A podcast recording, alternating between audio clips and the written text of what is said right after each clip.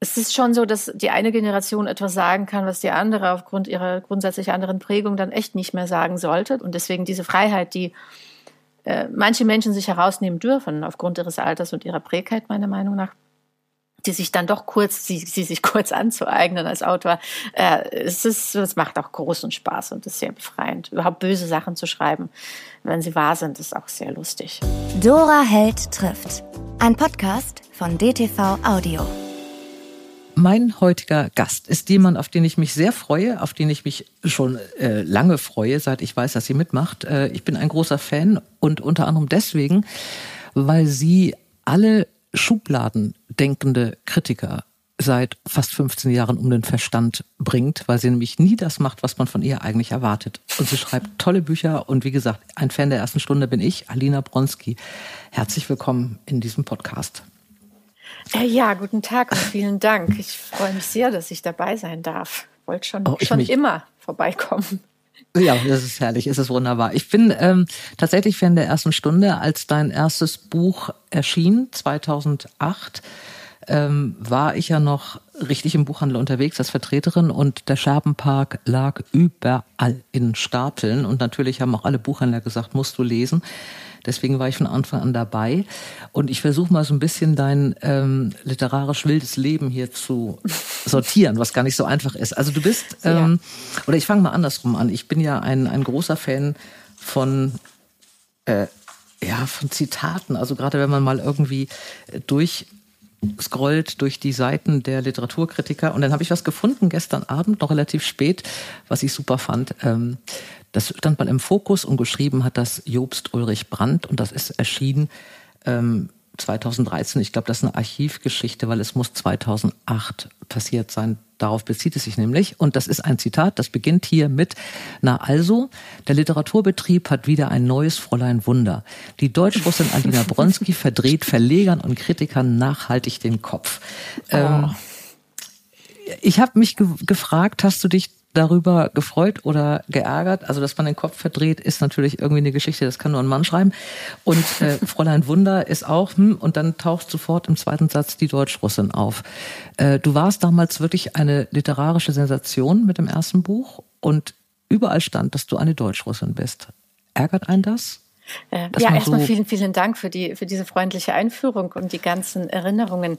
Ähm, nee, also geärgert hat's mich äh, auf, auf keinen Fall. Also das, also ich glaube, ich habe mich total geschmeichelt gefühlt. Also äh, jemand, der da kommt und den Kopf verdreht, habe das natürlich nicht wirklich mit mir in Verbindung bringen können ähm, das war schon eine, so eine rauschhafte Zeit, aber das Erlebnis, ich, mir fällt das sogar wieder, ich glaube, ich weiß, welcher, welchen Artikel du meinst, äh, habe ich damals natürlich alles gegoogelt und genossen. Es ging um Teilnahme dann zu diesem Klagenfurt äh. Genau, da das ist ja zu. Mhm. Äh, oh je, oh je. Ist für mich nicht so richtig äh, gut gelaufen, wenn ich äh, versuche, mich zu erinnern. Insofern äh, freute ich mich auch darüber, wenn mich jemand gut fand. Und es gab da also ich, gar nicht so, nicht, nicht nur natürlich positive Rückmeldungen. Ich habe das Gefühl, ich habe mich auch ziemlich lächerlich gemacht eigentlich, wie ich da so als kleines Häschen da saß. Wobei klein, ich war da mh, kurz rechnen, ich war ja auch schon über 30. Ja, und ich, also glaub, ich da glaube, ärgert man sich nicht mehr über Fräulein Wunder. Also da, ähm, das, das, da fühlte ich mich geschmeichelt. Ich fand so im Nachhinein, wenn man dann weiß, wie es bei dir weiterging, fand ich das eben wirklich so ein bisschen klein. Also das äh, meinte Echt? ich mit, mit der Frage, ob du dich ärgerst, ha. weil du hast ja dann weitergemacht in einer Konsequenz, die ich wirklich äh, toll finde. Du schreibst so unterschiedliche Bücher oder hast so unterschiedliche Bücher geschrieben, ähm, dass ich glaube wirklich, wenn, wenn jemand versucht, dich einzuordnen, äh, wird er wahnsinnig, weil man kann dich nicht auf den Punkt bringen, weil du immer was anderes machst. Ähm, du hattest damals für die, die es aus welchen Gründen auch immer damals nicht mitbekommen haben, äh, du bist ähm, mit zwölf nach Deutschland gekommen und hast ja auch erst mit zwölf Deutsch gelernt. Du hast ja kein Wort Deutsch gesprochen, als du mit deinen Eltern ähm, von Jekaterina nach äh, Marburg, glaube ich, gekommen bist. Mhm, und hast genau. dann aber sofort oder eigentlich immer gewusst, du möchtest Bücher schreiben. Ähm, das war, glaube ich, dieser, dieser Knackpunkt, an dem sich da alle hochgezogen haben. Aber ich finde es auch wirklich enorm. Du hast, wie lange hast du gebraucht, um diese Sprache zu lernen? Das ist heute ein Riesenthema. Ich bin immer, ich bin überhaupt nicht sprachbegabt. Ich bin immer ganz bewundernd, auch wenn ich Ich habe jetzt einen syrischen Friseur, der so, der ist seit 2015 hier und der spricht so ein wunderbares Deutsch, dass ich denke, oh, wie macht man das, dass man eine Sprache so schnell lernt? Wie war das bei dir? Na bitte, siehst, also ich glaube, wenn man es muss, dann macht man es auch oft. Also bei mir war das ähm, überhaupt keine, keine große Leistung. Also ich war ja, wie du auch selber gesagt hast, ich war quasi ein Kind. Kinder lernen einfach schnell. Ähm, und ich gehörte noch so der Generation von Kindern an, die eine Generation von Eltern hatten. Das war dann nicht so, dass man sagte, oh, bitte erst eine Willkommensklasse und ein bisschen langsam, sondern es war klar, es war so ein bisschen so Wissenschaftscommunity und alle Kinder, die da kamen, natürlich gingen sie sofort in die Regelschule. Ja. Und wenn sie nichts verstanden haben, dann mussten sie fragen oder halt nachschlagen. Ähm, und da war gar nicht so eine große Befindlichkeit da, wie macht man es denen einfach, sondern komm, jetzt, jetzt musst du aber lernen und das wollte ich natürlich auch. Ich ja. wollte irgendwie nicht, nicht dumm und stumm und nichts verstehend da sitzen. Ähm, und wie gesagt, in dem Alter ist es nicht wirklich eine persönliche Leistung. Das ist einfach den Umständen zu, zu verdanken. Millionen vor und nach mir haben das äh, mindestens genauso gut gemacht. Ähm, die, die Entscheidung für die Sprache, in der ich dann irgendwas schreibe, die war auch relativ selbstverständlich. Also geschrieben, Bücher schreiben wollte ich auch schon immer. Ich habe immer gern gelesen und irgendwann dann gedacht, okay, also Russisch bleibt dann so ein bisschen in meinem Herzen äh, und ich bin halt in Deutschland und möchte auch in Deutschland Leser haben, irgendwann. Sprichst du überhaupt noch Russisch jetzt mit jemandem regelmäßig? Ähm, ja, also ich äh, habe in der Familie also mit meinen Eltern sowieso, mit meinen Kindern wechselnd. Ähm, ich decke auch eine große sozusagen so Variationsaltersbreite an Kindern ab.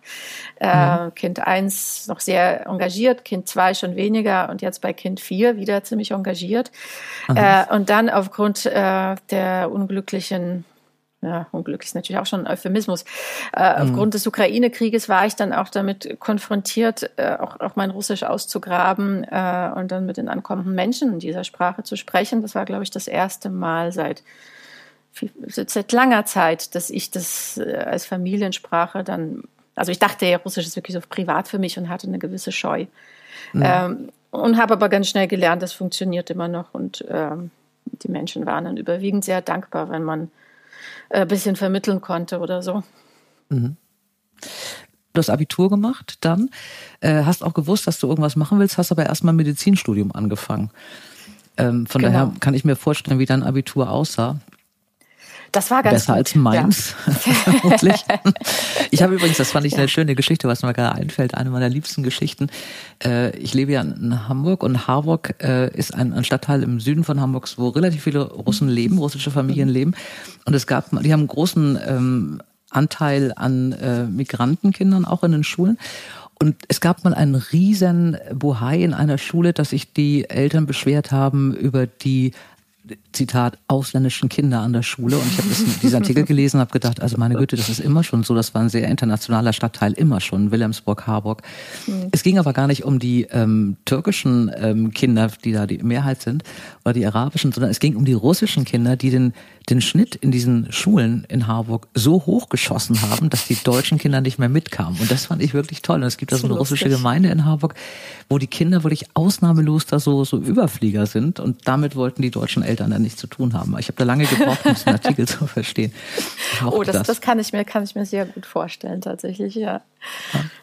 ja. Äh, Du hast Medizin, das Studium aber abgebrochen, ja, äh, weil das Schreiben dir in den Kopf kam oder weil du gedacht hast, du hast eigentlich im Gegensatz zu deinen Eltern, ist dein Leben nicht in den Naturwissenschaften?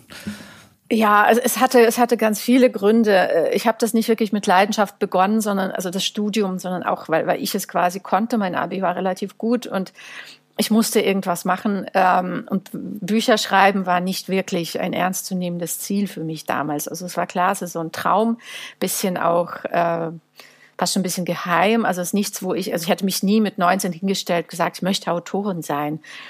Ähm, und das, deswegen Medizin klang für mich cool. Äh, und dann aber, als ich es angefangen habe, habe ich natürlich gemerkt, man muss sich da schon committen, äh, so wie ich es eigentlich nicht nicht in der Lage war. Und dann natürlich ein anderer Grund. Ich war ich war da, habe ja meine Tochter, meine erste, sehr früh bekommen. Da war ich auch schon schwanger und ich hatte tatsächlich die Möglichkeit, ein Zeitungsvolontariat zu machen, wo ich in der Schule noch immer, äh, also schon, schon freiberuflich gearbeitet habe. Und dann kam das so zusammen, dass ich dachte, okay, tschüss, Uniklinik Frankfurt. Mhm. Ähm, ja. Du hast ja viele äh, Entwürfe gehabt und äh, Scherbenpark, das Manuskript, was du dann bei äh, Kiepenheuer und Witsch eingereicht hast, war ja, glaube ich, nicht dein erster Versuch. Du hast es, glaube ich, schon länger nee, gemacht. Um Gottes ne? Willen, ja. So mit und 14, 15, 16, also ich glaube, gerade wo ich Deutsch gelernt habe, war, war es auch mein Hobby, tatsächlich einfach äh, irgendwas zu schreiben, so Romananfängern Verlage zu schicken. Also ich mhm. glaube, ich weiß nicht, was ich, wen ich alles damit beglückt habe. Unter absurden Pseudonymen auch. Ähm, ja, irgendwann habe ich dann die, die Ablehnung gesammelt, solange es dann noch kam. Dann habe ich mit bisschen damit aufgehört, ja, und dann irgendwann wieder angefangen. Und dann hast du äh, das tatsächlich geschafft, dass dieser Scherbenpark sofort angenommen wurde, sofort zum Spitzentitel gemacht wurde. Kiepenheuer und Witsch hat da immer schon Händchen gehabt.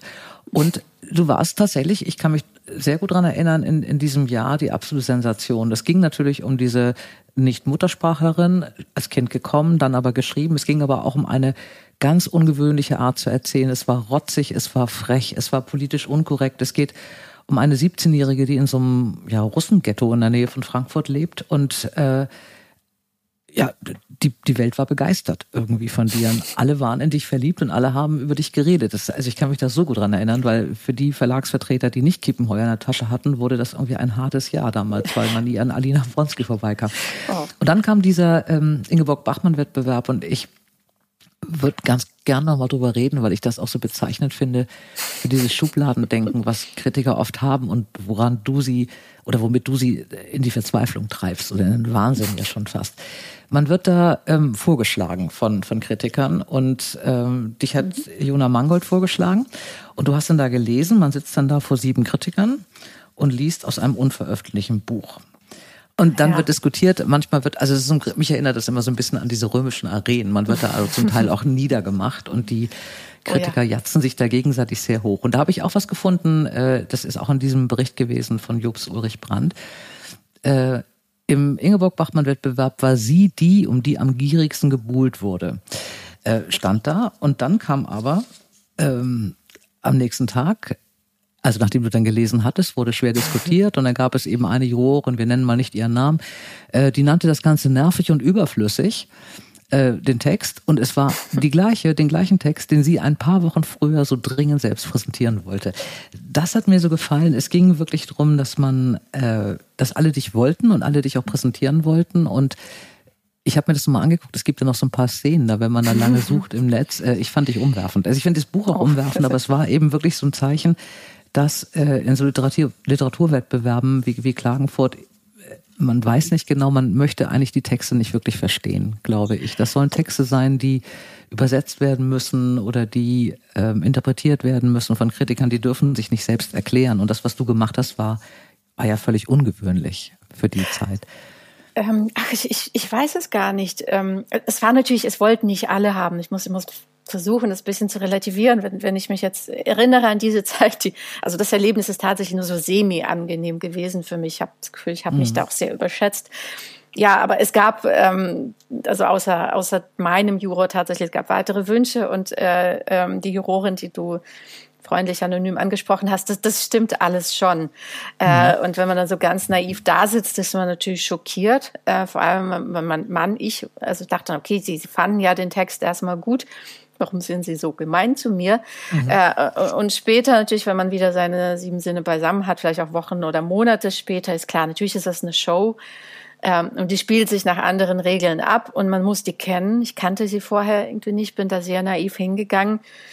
Und ich glaube, ich habe da wirklich nicht so richtig hingepasst. Ähm, ja, äh, aber ich, ich sag mal so, alles, was für Bücher allgemein funktioniert, selbst wenn es für meins dann nicht funktioniert hat, das ist schon okay. Also man muss es nicht mögen, man muss nur wissen, worauf man sich einlässt. Und ich muss auch ganz ehrlich sagen, der ähm, ich glaube, der Gewinnertext damals war ja Tillmann Ramstedt, mhm. was ein sehr, äh, also unter anderem auch ein sehr witziger und kurzweiliger Text war. Also ich ich hätte jetzt gern gesagt, ja, irgendwas Unverdauliches hat mir dann sozusagen die goldene Palme gestohlen, aber das war nicht der Fall. Ähm, es gab einfach einen besseren Gewinner.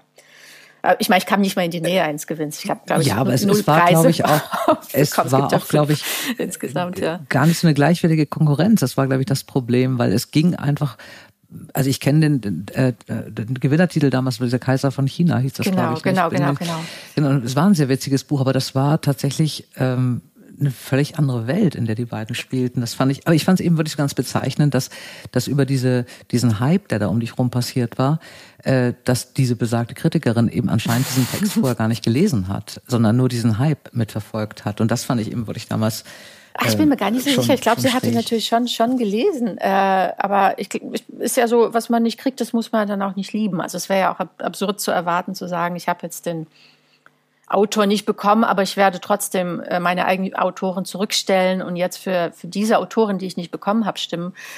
So funktioniert ja, das. Ich mache mich doch als Kritikerin unglaubwürdig, wenn ich einen Text gut finde und äh, die Autorin einladen will und anschließend sage, der Text ist nervig und, und, ja. und äh, also das, das ist ja dann, dann bräuchte ich, warum bin ich denn Kritikerin? also ich glaube geht? dann tatsächlich, ich habe mich dann wirklich gefragt, wie sehr verlässt man sich auf die Verschwiegenheit der ganzen Vorgänge. Ich hätte natürlich auch ganz blöd sagen können, aber warum haben Sie denn den Text trotzdem haben wollen? Äh, ja. Aber zum Glück habe ich da nichts gesagt, man soll sich ja auch nicht verteidigen. ähm, ja, also, also Gladiatorenspiel ist vielleicht auch gar kein schlechter Vergleich dafür. Ein bisschen mehr Drama. Im, so. Ja, genau. Ja, ist schon okay. Alina, bevor wir gleich weiter über deinen Debütroman Scherbenpark sprechen und vor allem über deine letzte Veröffentlichung Schallplattensommer, springen wir nun in die Buchhandlung Heimann zu Sabine Metzger, denn hier ist meine Lieblingsrubrik Schlaflose Nächte. Liebe Sabine, dein Tipp für mich oder für uns heute aus Hamburg, was hast du für meine nächste schlaflose Nacht? Also für deine nächste schlaflose Nacht empfehle ich dir auf jeden Fall Gisela Klönne für diesen Sommer. Wenn du das Buch siehst und den Titel hörst, äh, denkst du bestimmt auch, was für ein heiterer, lustiger Sommerroman, aber das ist es mitnichten. Das ist wirklich ein extrem berührendes Buch. Es spielt in einem entscheidenden Sommer für ähm, Franziska. Die 50-jährige Franziska wird wieder nach Hause zurückgeholt, weil ihr Vater Heinrich äh, mittlerweile ziemlich alt und gebrechlich geworden ist. Die Mutter ist gestorben und normalerweise kümmert sich äh, ihre Schwester Monika um ihn. Die hat aber jetzt gesagt, ich brauche eine Auszeit, ich muss weg, äh, kümmer du dich um Heinrich. Und Franziska ist vor vielen Jahren von zu Hause weggegangen. Die hatte immer Streit mit ihren Eltern. Ja, war immer aufmüpfig, ist auf Demonstrationen gegangen, was ihre Eltern so überhaupt gar nicht abkonnten. Also es gab da immer Streit und Verwerfung und eigentlich hat sie sich gesagt, äh, ich komme überhaupt niemals wieder nach Hause zurück. Und jetzt steht sie halt da und muss sich um ihren Vater kümmern und eigentlich auch noch ihn dazu überreden, dass er das Haus umbaut, in dem er wohnt, damit es auch altersgerecht ist, was er überhaupt gar nicht möchte. Und ja, die beiden müssen jetzt miteinander klarkommen. Und wie sie das machen und wie sie sich da so aneinander annähern. Und äh, Franziska, die auch immer wieder, die hat lange Zeit jetzt auch äh, ja so in ähm, in Ashrams gelebt und äh, versucht sich selbst zu finden und sowas alles, versucht jetzt ein bisschen davon in diesen Alltag mit ihrem Vater hineinzubringen. Und auch ihr Vater, der sich langsam dann anfängt zu öffnen und dann kommen ganz viele Themen aus der Vergangenheit nochmal zur Sprache, die auch vieles erklären, was damals äh, passiert ist und warum auch die Verhältnisse in der Familie so waren, wie sie waren. Also ein wirklich sehr, sehr, sehr berührendes, nachdenklich stimmendes Buch äh, wunderbar geschrieben und äh, ja, es öffnet wirklich so ein Verständnis für die Generationen und äh, hat mir auch noch mal so ein bisschen den Blick geweitet, so nicht alles so zu nehmen, wie es auf den ersten Blick ist, sondern auch noch mal zu hinterfragen, warum der andere eigentlich so handelt und so denkt, äh, wie er handelt und denkt. Also das bereitet dir ganz sicher schlaflose Nächte. Und ganz anders als das, was sie vorher geschrieben hat, oder? Ich habe zwei Sachen von Gesa Klönne gelesen. Also das war ja eigentlich immer mehr Spannung und schnell. Genau. Ja, sie ist ja eigentlich eine Krimi-Autorin, genau. Und das ist jetzt mal so eine ganz genau. andere Geschichte und das ist ja aber ganz unglaublich gut gelungen. Also, wenn man nicht wüsste, dass sie so auch eigentlich in einem anderen Genre verhaftet ist, äh, wird man ihr das gar nicht so abnehmen. Wunderbar. Gesa Klönne für diesen Sommer heißt das Buch und ist erschienen wo? Also, Gesa Klönne ist im Kindler Verlag erschienen. Dieses Jahr im März und kostet 22 Euro. Und ich danke dir sehr für diesen Tipp liebe Sabine. Bis zum nächsten Mal und schöne Grüße. Bis zum nächsten Mal. Vielen Dank. Jetzt geht's weiter mit Alina Bronski. Auch wenn Scherbenpark damals nicht den Ingeborg-Bachmann-Preis gewann, war es ein Riesenerfolg. Du warst für den Deutschen Jugendliteraturpreis nominiert. 2010 wurde das erste Mal Scherbenpark als Theaterstück aufgeführt und 2013 mhm. erschien dann die gleichnamige Romanverfilmung. Äh, und es ist jetzt, und das finde ich auch wirklich toll, äh, Schullektüre. Bundesweit. Ja, ähm, ich habe mal gehört, dass du da so ein bisschen äh, gar nicht so, so glücklich warst mit der Auswahl, als du das gehört hast. Ähm, ja, ich war einfach sehr eingeschüchtert. Einerseits natürlich geehrt, äh, Schullektüre. Äh, andererseits, ähm, man erinnert sich ja an seine eigenen Schullektüren, was man dann so im Unterricht lesen muss. Und muss ist ja immer der Feind von will. Ähm, dachte ich, okay, da sitzen dann irgendwie Klassen äh, oder Kurse und müssen sich da durchquälen. Ähm, und so ähm, will ich dann der Autor sein oder die Autorin. Aber ich glaube, es ist dann immer noch eher schmeichelhaft als dann einschüchternd. Was bis heute passiert, inzwischen ein bisschen seltener als früher, äh, ist, dass, dass ich dann Nachrichten bekomme von, von Schülern, die dann sagen, jo, irgendwie bis vorgestern hätte ich mein Referat über dich fertig machen sollen und ich hätte jetzt noch ein paar Fragen. Ähm, und äh, ja, wie, wie ist denn eigentlich das und das da gemeint? Mhm. Politisch inkorrekt ist das oder unkorrekt ist das Stichwort. Ähm, das bist du. Das kann man gar nicht anders sagen. äh, ich auch. Deswegen äh, bin ich auch so ein großer Fan deiner Bücher. Danke. Äh, weil du einfach Sachen schreibst, bei denen, also mir, bei mir, mir ist es im Moment, oder mein, mein Problem ist manchmal, Problem ist vielleicht noch nicht, aber meine Gedanken sind manchmal, dass ich auch nicht mehr sicher bin, ob ich wirklich das so schreiben kann, wie ich das denke und selber komisch finde. Ähm, Habe ich das Gefühl, dass du da überhaupt keine Gedanken drüber machst, dass du einfach sagst, es ist hier fiktiv, ich hau es raus? Und keine äh, Angst hast vor Kritik? Nee, mir geht es eigentlich genauso, wie, wie, wie es dir offenbar geht. Ähm, also ich habe natürlich großen Spaß an diesen Stellen. Also man merkt ja auch selber sehr schnell, wenn man sich irgendwo hinbegibt, was dann, ja, politisch inkorrekt, lassen wir das mal, bezeichnen wir das einfach so. Ähm, und äh, ich denke dann manchmal schon, ouch, äh, darf ich das? Oh Gott, was werden die Leute sagen? Und was eigentlich noch schlimmer ist als tatsächlich diese Sorge irgendwie vor einem Shitstorm, äh, ich möchte jetzt niemandem richtig wehtun, also schon gar nicht irgendwie aus der Entfernung. Und ich, ähm, also es spielt schon eine große Rolle, dass ich denke, ist es jetzt persönlich verletzend für jemanden, den ich eigentlich nicht verletzen möchte? Sowas ist ja auch schon vorgekommen. Und mhm. das ist kein schönes Gefühl, wenn es einfach nur, soll ich sagen, ähm, gerecht boshaft ist oder wenn man das wirklich ver ver vertreten kann, weil irgendeine tiefere sag mal so, literarische Wahrhaftigkeit dahinter steckt, weil es einfach so ist, weil das Teile des Lebens widerspiegelt, dann, dann bin ich auch relativ mutig und denke, ich kann, ich stehe einfach dazu. Mhm. Äh, aber äh, ich, ich spüre das immer beim Schreiben und mache mir auch Gedanken, ob das so geht. Dann wird, wird manchmal auch diskutiert mit dem Verlag, ähm, ob das wirklich so mhm. geht.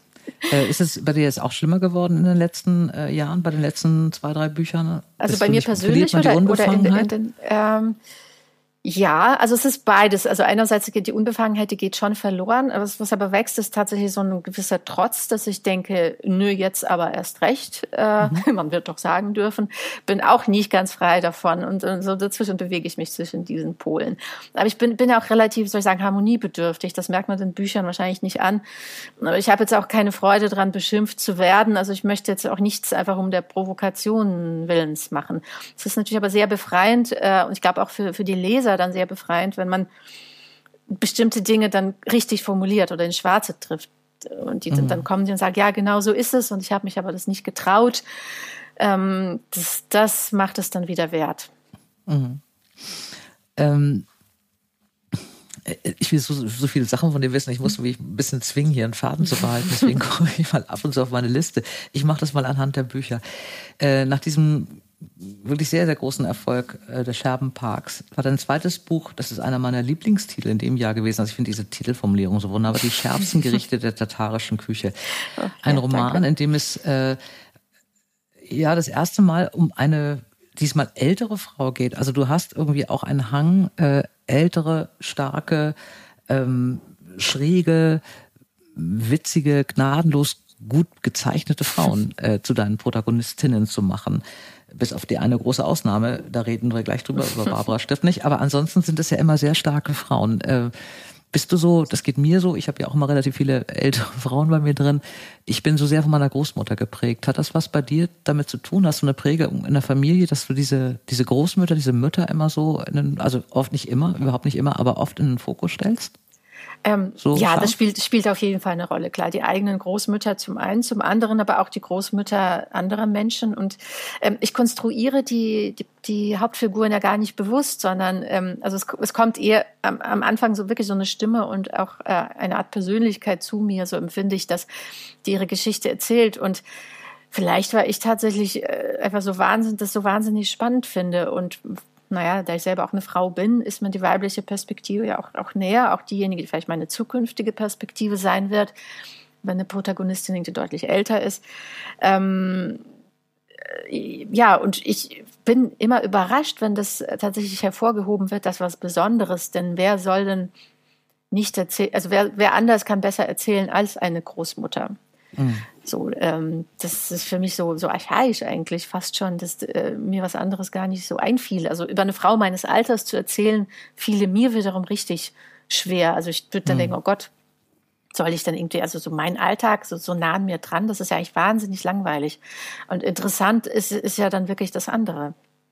Mhm. Man kann auch mehr machen, ne? Also die, die ja. nehmen sie einfach auch mehr raus, Absolut. Großmütter. Also es geht mir auch ja. so, die haben nicht mehr so viel. Die haben nicht mehr so viel äh, zu verlieren. Sie müssen nicht mehr allen äh, gefallen. Genau, genau, sie sind drüber, drüber weg. Genau. Ähm, ich habe so ein bisschen den Eindruck, ich weiß aber nicht, ob das jetzt täuscht, dass du das immer so ein bisschen abgewechselt hast. Also dass nach einem Jugendbuch oder eben einer, einer jungen Protagonistin, das sind nicht unbedingt Jugendbücher, ähm, auch wenn sie von Jugendlichen gelesen werden können, aber du wechselst immer ein bisschen mit dem Alter deiner Protagonisten. Also mal 15, dann wieder eine Großmutter, dann 17, dann äh, nicht etwas jünger als eine Großmutter, aber es geht immer so ein bisschen hin und her. Stimmt das oder habe ich das nur so im Gefühl, mhm. dass so die Protagonistensicht immer so von Buch zu Buch wechseln musst, willst? Ähm, ja, eine gute Frage. Also ich mache das alles überhaupt nicht bewusst und es entstehen ja auch Manuskripte, die gar nicht veröffentlicht werden. Mhm. Ähm, ich weiß es gar nicht. Es passiert, glaube ich, einfach so. Und dann ist ja der Veröffentlichungsrhythmus, Rhythmus, der ist ja oft äh, vom, vom Schreibrhythmus ein bisschen losgelöst. Losgelöst. Mhm. Ja. Nee, da ist jetzt kein Plan ja, dahinter. ich hatte das so nur das Gefühl, weil es mir immer so auffiel, dass du dann, also nach dem Scherbenpark kamen da eben die schärfsten mhm. Gerichte, dann Ach, kam stimmt, das Spiegelkind, ja, ja. Äh, dann kam, und, und nenn mich Superheld, dann kam Babadonias letzte Liebe. Dann ja, kann, ja. du kommst auch drin vor, passt, wie ein Jugendbuch, dann der Zopf meiner Großmutter und äh, das fand ich und jetzt eben nach Barbara recht, stirbt ja. nicht der Schallplattensommer, das fand ich, also mir geht's immer so, dass ich immer so zwischen Frauenbuch und und äh, Familienkomödie immer wechseln muss, weil mich das mhm. Frauenbuch immer so ernst macht und die Familienkomödie ah, leicht und deswegen muss das ich kann ganz schlecht zweimal dasselbe auch. Thema. Ah, genau. Genau, und habe ich gedacht, vielleicht hast du das auch? Vielleicht, ja, habe nie drüber nachgedacht tatsächlich. Ich habe nur ein Zitat gefunden, das fand ich so schön, das ist völlig aus dem Zusammenhang gegriffen. Das kommt aus äh, Barbadunas letzte Liebe. Das ist, äh, ich habe überlegt, warum das, warum diese, warum kannst du so gut diese aus der Sicht der 17-Jährigen, der 15-Jährigen schreiben, jetzt auch beim Schallplattensommer? Da ist ja Maserati, ist ja auch 17 oder ja, sie ist, mhm. wartet auf ihre, auf ihre Volljährigkeit. Ähm, mir fällt das schwer. Ist da deine, der Vorteil vielleicht, dass du Kinder hast, mit denen du auch lebst, dass du das einfach heute siehst, wie sie reden, wie sie denken, wie sie fühlen? Oder hast du so eine mhm. gute Erinnerung an die 17-jährige Alina Bronski, dass du das noch so locker kannst? äh, nee, ja, also ich glaube, man vergisst sich ja als äh, tatsächlich als Teenager nicht. Man hatte den Teenager auch immer dabei. Ähm, genau, also bei Scherbenpark habe ich, glaube ich, noch öfter an, an mich und meine Befindlichkeiten gedacht. Und dann, äh, das viel angenehmere ist aber, glaube ich, wenn man sich für von sich selbst ein bisschen löst. Äh, und die Nähe zu den Teenagern oder irgendwie jungen Menschen, Heranwachsenden, die prägt natürlich auch. Äh, also ich versuche so meine eigenen Kinder jetzt nicht wirklich zu beschreiben. Ist ja schon so ein inneres Tabu, aber wenn man sich ihre Freunde anguckt, natürlich ihren Umgang miteinander, ähm, da möchte man schon mitschreiben, teilweise, was da für Dialoge passieren. Äh, und das ist auch immer wieder inspirierend. Ähm, es ist so eine, eine Fundgrube irgendwie an äh, neuen Umgangsweisen und, und Weisheiten und Unsicherheiten. Ähm, die Geschichte wiederholt sich immer wieder, aber dann doch immer wieder neu. Also ich. Hab's cool, ich muss dann immer wieder Popcorn holen und einfach mal zuhören, mit die reden oder was mhm. die machen. Und es sind immer dieselben Themen, dann nur heute anders äh, formuliert oder irgendwie anders empfunden, aber eigentlich ist es ja immer dasselbe. Das ist es, genau. Aber es, die Menschen es werden nicht klug. Mhm. Nicht klug. Manchmal ist da trotzdem so eine Weisheit dahinter und die sind dann auch alle so unterschiedlich und verletzlich, aber dann doch auch so mutig. Mhm. Und die neue Sprache, die sie mitbringen, das, das ist ja auch also manchmal parodieren sie dann ihre eigene Jugendsprache. Das ist echt zum Wegschmeißen, was sie manchmal mhm. machen. Es gab ein schönes äh, Zitat bei, wie gesagt, bei Babadunias letzte Liebe. Da sagt sie, äh, nichts auf der Welt ist so furchtbar wie jung zu sein. Als Kind geht es noch. Da gibt es, wenn du Glück hast, Menschen, die sich um dich kümmern. Aber ab 16 wird es herb. Äh, empfindest du das so tatsächlich, dass es so das schlimmste Alter ist, ab 16? Mm, ja, also ich würde jetzt nicht sagen schlimm, aber auf jeden Fall verwundbar und kein Alter, in das ich mich zurückwünsche. Also man möchte natürlich irgendwie jung und strahlend sein, aber wenn ich mich an diese Unsicherheiten erinnere und ähm, einfach auch äh, dieses, dieses bewertet werden, was glaube ich in dem Alter noch viel, viel wichtiger ist, da, ja, da habe ich oft starkes Mitgefühl. Und da möchte, mhm. man möchte sie dann in den Arm nehmen, sagen, du bist okay und das ist okay. Mhm. Und in zehn Jahren merkst du, wie, wie okay du eigentlich, wie toll du schon mit 16 warst, wo du dich eigentlich ganz schrecklich gefühlt hast. Ja, nee, da möchte, möchte ich jedenfalls nicht zurück. Du? Nee, also ich fand, das, das war das schlimmste Alter. Diese, ich hatte Schon, eine ganz, ne? ganz schreckliche Pubertät, ja. Ähm, und also ich weiß, dass ich so äh, meiner Mutter, ich glaube, alle 14 Tage einfach Blumen gekauft habe. Ich wusste nicht mehr genau, zu welchem konkreten oh. Anlass, aber es hat immer eingegeben. Und ich war unglaublich, also äh, zwischen Zorn und Trauer. Aber bei mhm. beiden wirklich die höchsten Anschläge und das innerhalb von drei Sekunden weg oh. Also es war ganz furchtbar. Und ich so für mich im Nachhinein war das auch lange. Also ich, nee, um Gottes Willen möchte ich überhaupt nicht. Ähm, äh, große Bewunderung dafür, dass du als 17-jährige Protagonistin schreibst oder aus der Sicht der 17-jährigen Protagonistin. Jetzt kommen wir zu meinem, es ist eigentlich mein Lieblingsbuch, hat aber auch einen Grund. Ähm, ich schreibe ja, wir reden gleich noch über Pseudonyme, wenn du möchtest. Ich schreibe ja auch unter Pseudonym. Mhm. Ähm, das ist offen, das weiß mittlerweile auch jeder. Ich heiße in Wirklichkeit Bärbel Schmidt, was jetzt kein Supername ist. Und dass ich natürlich dann zum 60. Du hast nämlich in, äh, vielleicht weißt du es noch, äh, auf Sylt gelesen, in Kaitum, ja. letztes Jahr. Und zwar drei Tage nach meinem 60. Geburtstag. Und der Buchhändler, der den Büchertisch gemacht hat, hat ist ein alter Freund von mir. Und deswegen habe ich dieses Buch bekommen. Barbara stirbt nicht. Die Heldin heißt Barbara Schmidt. Für Bärbel Schmidt zum 60. Du hast charmanterweise ein Fragezeichen hinter der 60 gemacht. Ich erkenne es, so es kann man auch nicht sein. Es war mein erstes signiertes Buch, was mir jemals geschenkt hat. Alina, Ernsthaft? deine Barbara oh, stirbt nicht. Und ich habe mich, schönstes Geburtstagsgeschenk, ich habe mich sehr gefreut, oh. als das Päckchen kam von ihm. Da war ich in Hamburg. Du schreibst hier äh, aus der Sicht, äh, das ist das, was ich ja grundsätzlich sehr liebe, eines Rentners. Ähm, eines, eines Mannes, eben ähm, Walter Schmidt, der aber nur Herr Schmidt genannt wird, ähm, der 53 Jahre verheiratet ist und aufwacht ähm, und er wundert sich, dass es nicht nach Kaffee riecht und seine Frau liegt halbseitig gelähmt im Bad und äh, er fragt sie Kaffee und äh, er weiß gar nicht, was los ist. Er kann weder Kaffee kochen noch irgendwas anderes. Er ist der totale Tyrann. Er ist eine, eine Generation entsprungen, die bestimmt haben, aber nichts gemacht haben. Und Barbara, seine Ehefrau seit 53 Jahren, ist plötzlich ein Ausfall und dann beginnt er sich zu ändern. Ein hinreißendes Buch, politisch völlig unkorrekt. Ähm, spielt mit Klischees, dass es nur so kracht. Ich bin eine große Verfechterin von Klischees. Die meisten Klischees stimmen auch.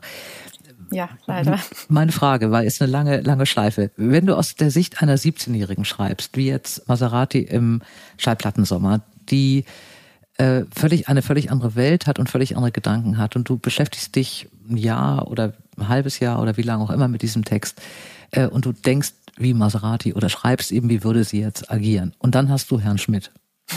Und das machst du beides in, in beiden Fällen, das ist das, was mich immer begeistert, komplett glaubwürdig ich merke, wenn ich Bücher schreibe, in denen Rentner viel Dialoge haben, dass ich irgendwann auch anfange, genauso zu reden. ja. Schlüpfst du in die Rolle rein oder bist du da professioneller und kannst das abschütteln und es ist nur am Schreibtisch? Ich bin so professionell. Ähm, nee, ich habe ich hab nicht das Gefühl, dass ich, äh, dass ich dann diese Person verkörpere, sondern es ist so, als, als würde sie neben mir sitzen oder als könnte ich zuschauen, ihr vielleicht folgen ähm, und mitschreiben. Also ich verwechsele uns schon, schon nicht. Also ich bin vielleicht manchmal, also ich tauche ein in diese Szenerie, ähm, aber ich bin jetzt nicht wirklich Herr Schmidt. Bei ihm war das ja sogar so, dass ähm, also das ist ja nicht in der Ich-Person, also ich habe dann eine gewisse mhm. Distanz äh, und ich sieht ihn ja selber irgendwie die ganze Zeit, weil ich denke, oh Gott, das ist ja ein Mann, ich kann ja nicht irgendwie ich schreiben. Also ich hatte da auch so einen ziemlichen Respekt äh, überhaupt vor dieser Konstellation.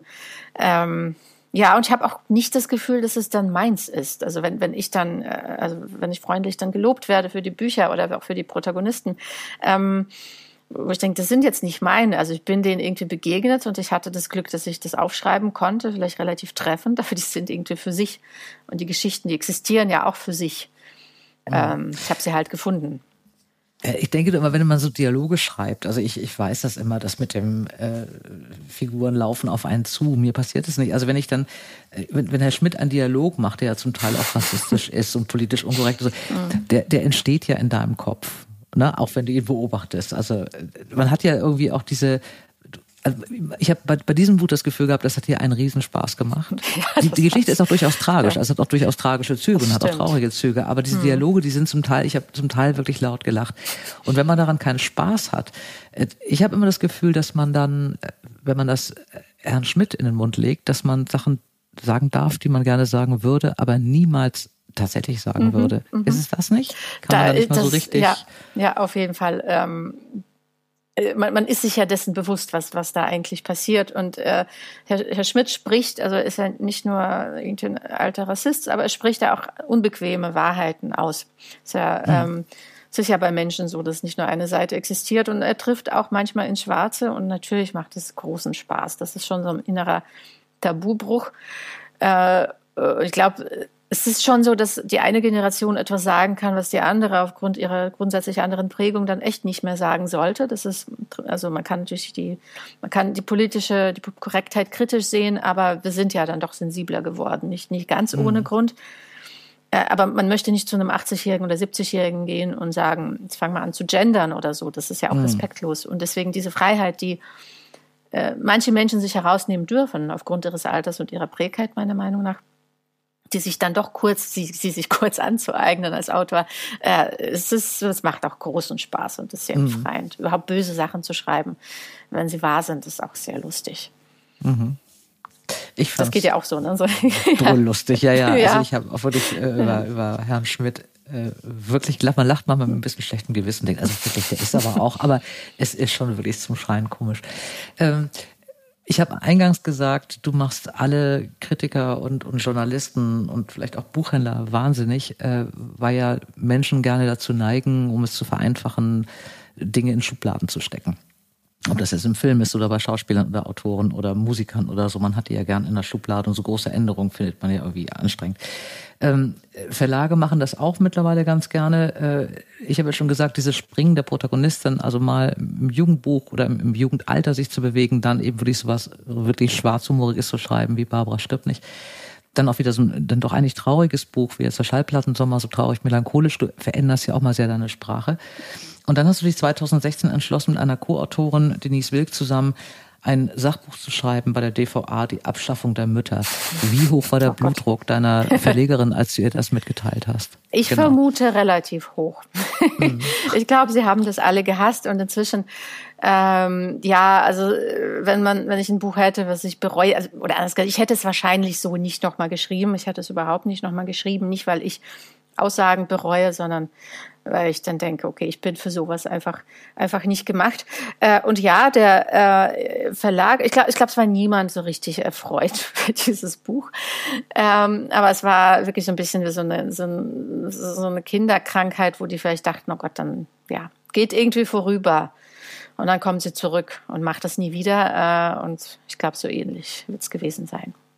War es das Sachbuch schreiben, was dir nicht gefallen hat? Oder ist es denn, dass man natürlich bei einem Sachbuch mit, mit Kritik ganz anders umgehen muss und mit Diskussion ganz anders umgehen muss, als du es wolltest? Oder was genau, ist der, also vor allem, Fehler? vor allem, vor allem zweiteres, ähm, also es ist ja auch ein relativ persönliches Buch, auch eine, eigentlich eine Polemik. Das heißt, äh, ich beziehungsweise auch wir waren äh, auf Diskussionen vorbereitet, ähm, aber man kann sie sich nicht bestellen, welcher Form sie sich abspielen. Also ich fand es dann mhm. zum Teil äh, auch relativ eintönig, äh, auch überraschend oberflächlich. Also die, die Debatte, die man gerne auslösen würde oder die ich gern ausgelöst hätte, die ist so nicht passiert, sondern sie ist ganz anders passiert.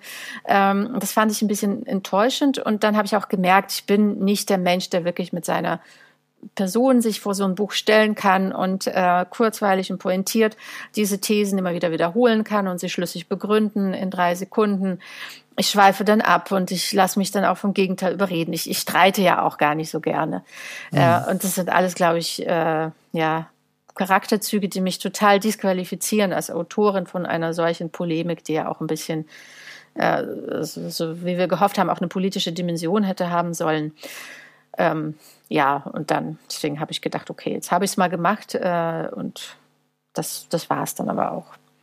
Hm. Ist es vielleicht nicht auch das Problem, du schreibst unter Pseudonym, du hast äh, Gründe dafür, du willst das gerne trennen, äh, hm. was ja auch Sinn macht ähm, dass so ein, ein, ein Sachbuch, wenn es eine persönliche Geschichte auch ist, wie in dem Fall, es geht um eine Haltung, ähm, dass man das dann unter dem Pseudonym, was man eigentlich für die Belletristik verwendet, dass man da so ein bisschen so ein dazwischen hängt. Ja, ja, das zwischen, stimmt. Das, das, das stimmt. Äh, das, das, hat auch eine Rolle gespielt, genau. Also mhm. wo ich dann denke, okay, normalerweise sage, die Bücher sollen für sich stehen und ich als Autorin mit Pseudonym bin so ein bisschen dahinter. Außer ich werde mal zu so einem freundlichen Gespräch eingeladen. Äh, aber sonst bin ich sehr gerne im Hintergrund. Äh, und dann so ein Buch zu machen, wo natürlich erwartet wird, dass man es auch vertritt, äh, argumentativ mhm. in Interviews. Ja, das, das war schon ein bisschen so die Quadratur des Kreises. Da habe ich mich nicht wohl gefühlt. Habe es auch nicht so gut gemacht, glaube ich. Würdest du es nochmal machen, einem anderen, ganz anderen Thema? Also einfach nur diese Sachbucharbeit, die ja irgendwie eine Fleißarbeit ist und die ja auch so ein mhm. bisschen anders funktioniert? Ähm, wenn ich äh, wenn ich ein Thema hätte, äh, eventuell vielleicht, äh, aber im Moment kann ich mir wirklich keins vorstellen. Ich fühle mich so wohl in meinen ausgedachten Geschichten. Ähm, mhm. Ja, nee, ich glaube, ich bräuchte das andere wirklich nicht. Das aktuelle Buch von dir hat den wunderbaren Titel Schallplattensommer. Es spielt irgendwo im Osten in der Nähe eines Sees. Es ist eine touristische Gegend. Es geht um die 17-jährige Maserati, wunderbarer Name, äh, die Pommes und Limo verkauft bei ihrer dement werdenden Oma. Es gibt da keine Mutter am Anfang, von der geredet wird, keine Eltern, also nur diese Großmutter. Sie hat kein Smartphone, verweigert sich allem, ist das einzige Mädchen weit und breit und ihr Leben gerät total durcheinander. Als eine sehr reiche Familie mit zwei ähm, Cousins sind es, Kaspar und Theo, da äh, einziehen oder hinziehen und sie Kontakt mit denen bekommt. Das ist jetzt so im Groben ganz kurze Geschichte. Es geht wirklich um ein Familiengeheimnis, was da aufgerissen wird. Es geht um eine kleine Liebesgeschichte, die, die wunderbar erzählt ist, ein bisschen melancholisch erzählt ist. Es hat alles Schallplattensommer, finde ich, einen super Titel. Ich finde deine Titel übrigens alle super. Fallen dir die selber ein oder hast du einfach so eine geniale Lektorin? Ähm, äh, also ein großer Teil, muss ich ganz unbescheiden sagen, geht, geht auf mich zurück. Äh, und das Beste ist, wenn man den Titel vor dem Buch hat. Das war bei Barbara mhm. stirbt, so, stirbt nicht mhm. zum Beispiel so oder die der tatarischen Küche. Äh, der unglücklichere Fall ist eher, wenn man tatsächlich lange suchen muss. Ähm, ich glaube, bei Schallplattensommer war das ein bisschen auch eine schwere Geburt, aber am Ende war, war das, glaube ich, tatsächlich meine Idee, die ich gar nicht also, gut fand. Aber dann haben mich alle dazu überredet. Ich fand den schon wieder so, was auch so ein schönes Wort ist. Also ich, und der hat so eine Assoziation, die ja tatsächlich so ein bisschen im, im Groben an dieses Buch dann kommt und so. Also mir hat das sehr, sehr gefallen. Ein schönes was ich deutsches noch mal Wort wieder, zusammengesetzt. So, super, ja. genau. Wir haben gerade eben schon mal drüber gesprochen, die Erscheinungstermine sind ja nicht mehr unbedingt logisch mit den, mit den Schreibzeiten oder so. Schreibst du jetzt oder denkst du noch oder hast du schon was in der Tasche und wartest darauf, was die Lektorin genau. dazu sagt? Oder wo bist ja. du gerade? Denkst du noch oder lebst du schon sozusagen? Genau. Äh, ja, ich, ich denke im Moment, im Moment ganz viel äh, in alle möglichen Richtungen. Es gibt so viele Sachen, die ich, die ich machen möchte. Äh, ähm, und ich, ich habe ja relativ viel geschrieben im, sag mal so, in den letzten zwei Jahren, auch eigentlich unverschämt viel veröffentlicht. Deswegen ist eine Pause sogar ganz gesund. Deswegen warte ich, bis einer der Stoffe, die mir so vorschweben, dann so reif ist, dass ich dann den nicht mehr abwehren kann, einfach aufschreiben muss. Schreibst du außerhalb des Hauses eigentlich? Hast du, hast du eine eigene Ecke, wo keiner hin darf? Oder, oder gehst du woanders Na, hin? Oder schön. kannst du wirklich in dem Trubel schreiben? Ja, ich kann, ich kann das ganz gut. Ich bin es gewohnt, im Chaos zu schreiben. Also ich ärgere mich natürlich auch, sobald man irgendwo vertieft, sich vertieft, dann kommt jemand und will was von einem. Im, im Lockdown zwar besonders, im mhm. Homeschooling natürlich der, der Klassiker. Äh, ich kann aber eigentlich auch überall schreiben. Also ich habe in Wartezimmern, in Zügen, auf Spielplätzen, also wenn die Geschichte gut ist, dann kann mich wenig aufhalten. Aber wenn es gerade so nicht läuft, weil vielleicht dann doch die Geschichte keine Chance hat und ich mich verrannt habe, dann kann ich die besten Bedingungen der Welt haben. Das frustriert mich umso mehr, mhm. äh, weil ich dann eigentlich nicht kann. Also mhm. es, ist, es ist fast schon so, so, so ein physisches Ding, ehrlich gesagt, was ich auch wenig steuern kann. Das kenne ich. Ich habe dann immer einen Nacken, ja, wenn ich so. unzufrieden werde. Hm, ja. ja. und ich bin dann irgendwie auch, dass man sich so selber Vorwürfe macht. Mein Gott, ja, jetzt du müsstest kannst du eigentlich so doof ne? jetzt, sein. Jetzt müsste ja. man doch und so. Und ja. dann schreibt man wirklich schlimme Seiten, die man hinterher alle wieder löscht. Und man Machst denkt, du dann oh auch? Also, löschst du viel bei dir? Das, ja, also ja. aber immer schon schnell. Also mhm. ich lese dann immer die letzten drei Seiten durch vom Tag vorher und im Moment lösche ich Ich schreibe letztlich, meine Lektorin kriegt fast einen Schreikrampf, weil ich habe einen ah. Abgabetermin. Ich glaube, ich schreibe seit ungefähr zwei Wochen am, am immer selben Kapitel.